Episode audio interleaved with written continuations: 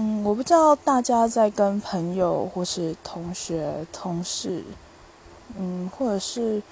父母啊、网友之类的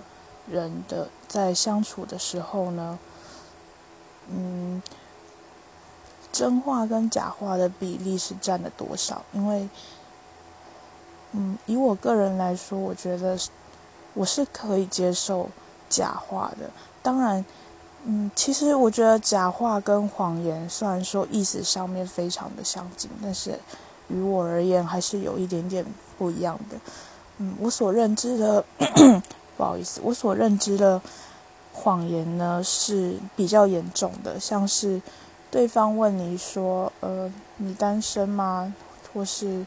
什么的，然后你跟他回答说。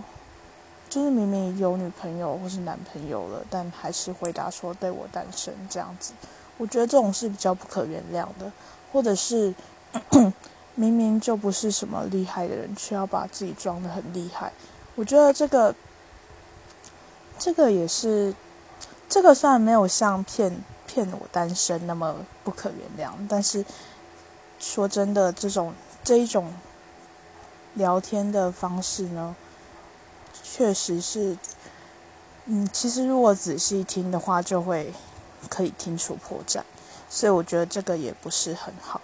嗯，那好吧，那我来讲一下我可以接受的假话。嗯，我可以接受那种就是，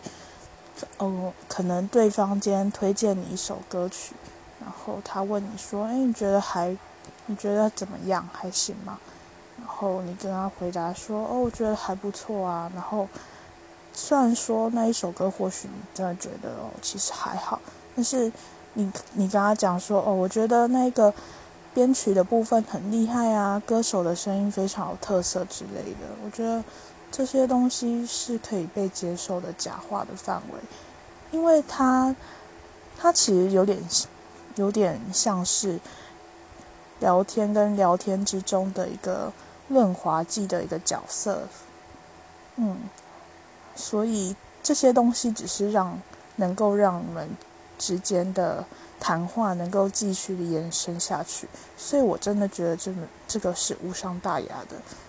嗯，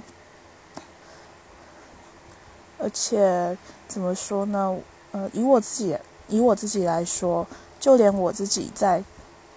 只有我自己一个人的时候，我都没有办法百分之百的诚实面对我自己。那何况是跟别人呢，对吧？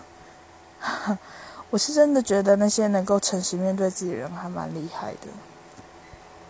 毕竟人生中真的是很很多言不由衷的时刻。嗯，就这样喽。